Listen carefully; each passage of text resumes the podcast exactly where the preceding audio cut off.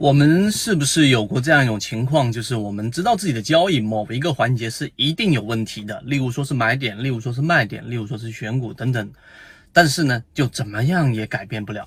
那么今天呢，我们就给大家用三分钟来聊一聊，怎么样真正的去把我们的交易习惯给改掉的一个关键。啊，那首先我们在讲这个话题之前，我先分享一个我自己很有幸，然后呢，并且这个感触很深的一个关于李希贵校长的一个例子。他那个例子，每一次我给别人去聊天聊到的时候，提到的时候，别人都会跟我有很类似的感受，觉得呃，这是一个很重要的信息。他说的是什么呢？就李希贵校长他在呃讲一个真正好的校长在学校当中。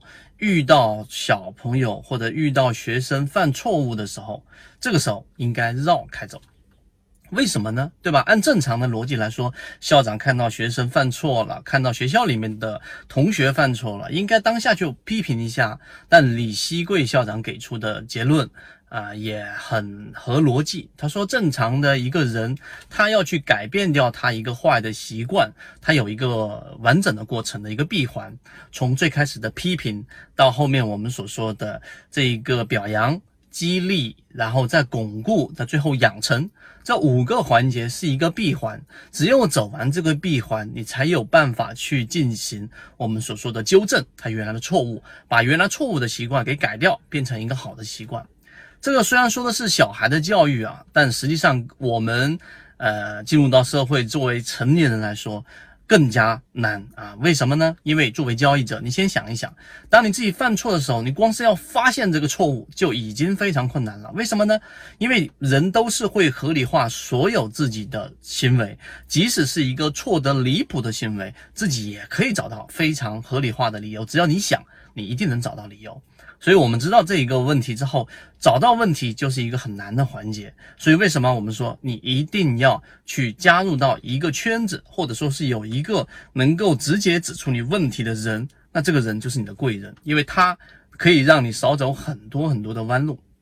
这第一个，必须要加。为什么我们要加入到一个优质的圈子，或者是一个能直接指出你问题的人？那我们作为交易者，有这样的人吗？我觉得很难遇到。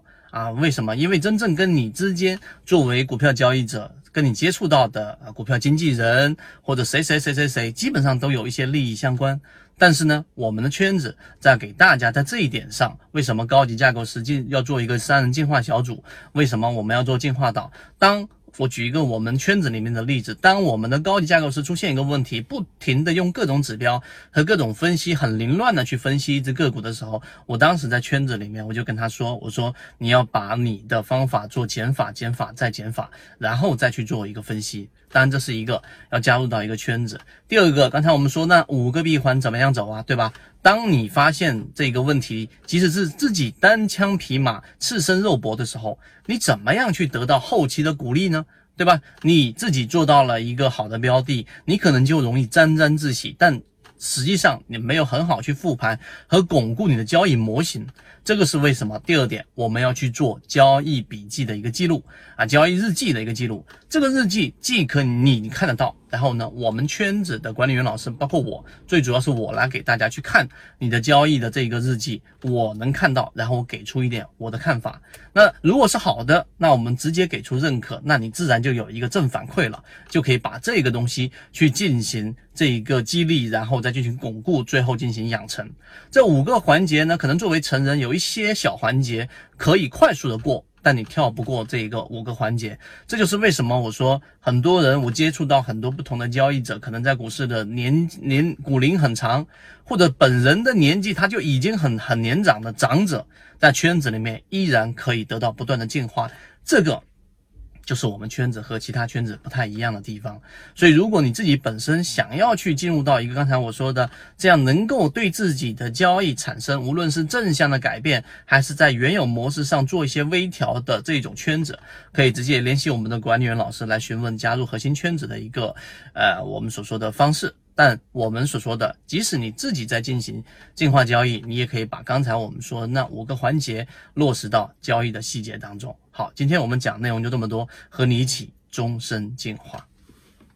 跟 B B T 七七九七七一起进化学习，